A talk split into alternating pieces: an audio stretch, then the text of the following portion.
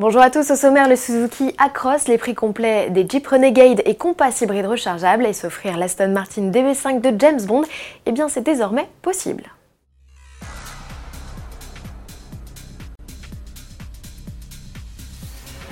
Suzuki étoffe son offre de SUV. Son partenariat avec Toyota, signé il y a tout juste un an, lui permet de proposer un RAV4 rebadgé. Le petit nouveau se nomme Across. Il profite d'un look distinctif avec des phares plus effilés et une calandre hexagonale béante. En revanche, à l'arrière, RAS, seuls les logos spécifiques permettent de différencier les deux modèles. Grâce à cette collaboration, Suzuki va intégrer un vrai modèle hybride à son catalogue. Il s'agit de la même version rechargeable forte de 306 chevaux que le RAV4.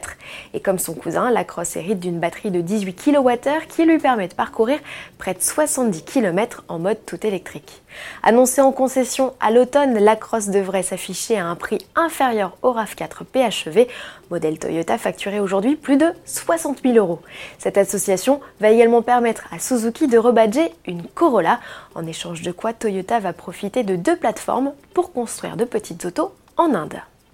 Pour lancer la carrière de ces Renegade et Compass 4XE, ses premiers modèles hybrides rechargeables, Jeep proposait en janvier une édition lancement. Six mois plus tard, le constructeur annonce les tarifs complets de la gamme.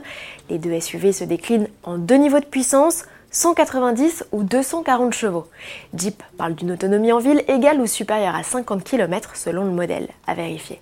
Chaque version est associée à deux finitions. De série, les modèles reçoivent des jantes alliage 18 pouces, la clim Bison, des phares et essuie-glaces automatiques, des radars de recul, l'ouverture et démarrage sans clé, ou encore un écran central tactile de 8,4 pouces avec GPS sur le compass. Alerte de franchissement de ligne, régulateur limiteur de vitesse ou encore système de lecture des panneaux complète la panoplie.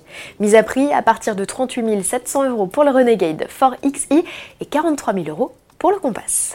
S'offrir une vieille voiture totalement neuve, c'est possible. Aston Martin est passé maître dans l'art des continuation, c'est-à-dire ses reconstructions à l'identique de modèles anciens. Après la DB4 GT, place à la DB5 Goldfinger, dont le premier exemplaire vient de sortir des ateliers. 25 euros propriétaires pourront d'ici la fin de l'année se la jouer 007 au volant de ce modèle où une large sélection de gadgets a été reproduite, comme les plaques d'immatriculation tournantes, les vraies fausses mitrailleuses dans les clignotants avant ou encore le système pare-balles à l'arrière. À Aston a même mis en place un téléphone dans la portière conducteur et une fausse carte de suivi sur écran radar.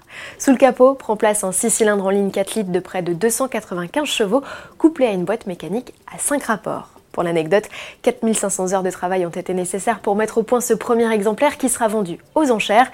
Les autres seront commercialisés 3 millions d'euros l'unité. Cela faisait plus d'un demi-siècle que l'on n'avait pas ressorti d'exemplaires de la DB5 des usines Aston. Le modèle a été produit à moins de 900 exemplaires entre 1963 et 1965 et son plus célèbre propriétaire dans le monde n'est autre que l'agent secret. À demain.